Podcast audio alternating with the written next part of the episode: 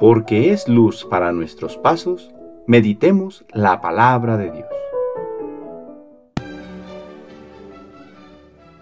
Del Santo Evangelio según San Lucas capítulo 16 versículos del 9 al 15.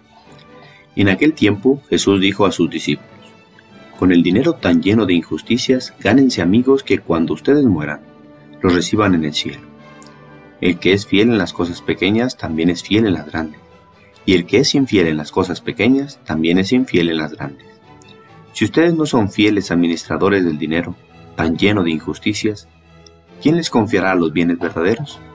Y si no han sido fieles en lo que es de ustedes, ¿quién les confiará lo que sí es de ustedes? No hay criado que pueda servir a dos amos, pues odiará a uno y amará al otro, o se apagará al primero y despreciará al segundo. En resumen, no pueden ustedes servir a Dios y al dinero. Al oír todas estas cosas, los fariseos, que son amantes del dinero, se burlaban de Jesús. Pero él les dijo, Ustedes pretenden pasar por justos delante de los hombres. Pero Dios conoce sus corazones, y los que es muy estimable para los hombres, es detestable para Dios. Palabra del Señor.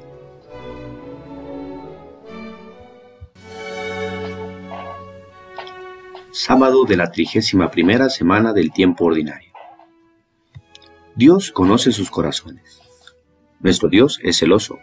Quiere que le dediquemos nuestro corazón únicamente a Él, pues sabe que nos conviene, ya que solo en Él podemos encontrar la vida que estamos buscando, la fidelidad que supera todas las crisis. El Evangelio nos advierte que no podemos servir a dos amos.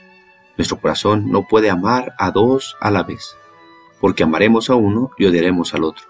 Por eso debemos estar vigilantes pues es muy fácil que nuestro corazón se apegue a las cosas y busque en ellas lo que no nos pueden dar. Pues el dinero, aunque sea mucho, ni por poco se acerca a lo que Dios nos da. Un gran rey cruzaba el desierto. Lo seguían sus ministros. De pronto, uno de los camellos cayó rompiéndose el baúl que cargaba. Una lluvia de joyas, perlas preciosas y diamantes cayó sobre la arena. El rey dijo a los ministros, Yo sigo adelante. Ustedes, señores, pueden quedarse aquí. Todo lo que recojan será para ustedes. Durante media hora el rey pensó estar viajando solo. De pronto se da cuenta que alguien lo sigue. Es uno de los ministros.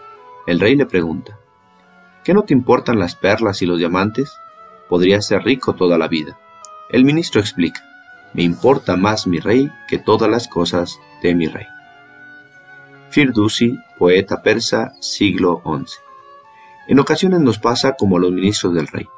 Nos perdemos en las cosas que son de Él, creyendo que con ellos seremos felices. Pero, ¿cuánto?